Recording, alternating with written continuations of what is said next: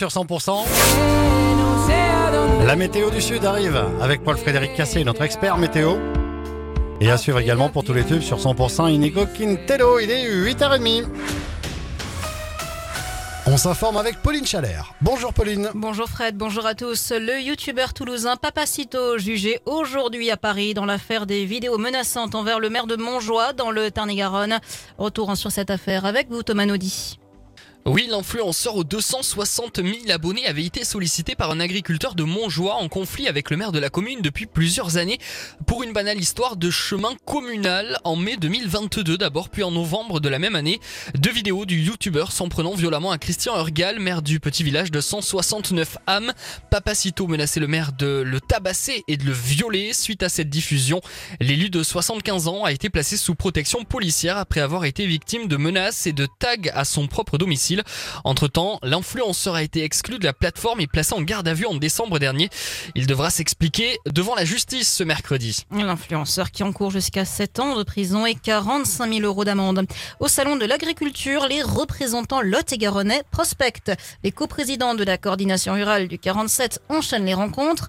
Arnaud Rousseau, le président de la FNSEA, Bruno Le Maire, ministre de l'économie, mais aussi des représentants du Crédit Agricole, de la Banque Pop, de la MSA, des industriels tels que Sodial ou Lactalis Réaffirmant leur position apolitique, les représentants de la coordination rurale appellent à des actes rapides après l'annonce du plan de trésorerie d'urgence. Alors que la colère se poursuit sur la 62, la circulation est toujours coupée entre Agen et Montauban, les agriculteurs qui occupent toujours le péage de Castel-Sarrazin.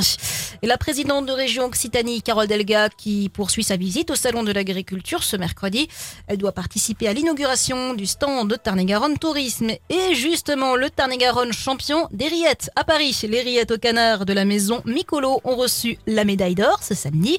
Une récompense de plus pour cette entreprise de Beaumont-de-Lomagne, déjà plusieurs fois médaillée notamment pour son foie gras. Cette fois-ci, ce sont donc les rillettes au canard qui raflent la plus haute récompense.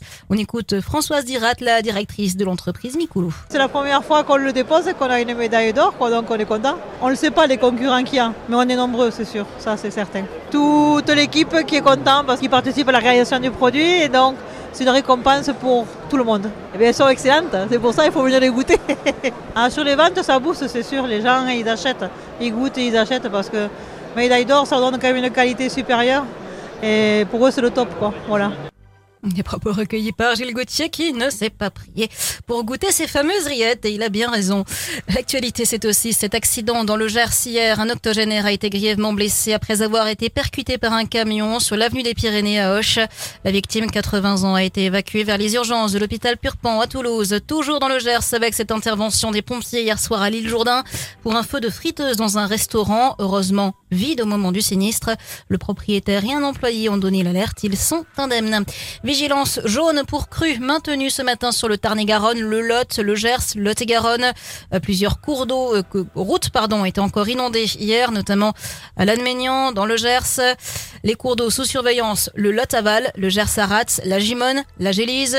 L'Ariège reste en vigilance jaune pour neige, verglas et surtout pour avalanche. Le risque d'avalanche qui est fort euh, d'un niveau 4 sur 5 sur les massifs de Haute-Ariège, Couseran et Andorre.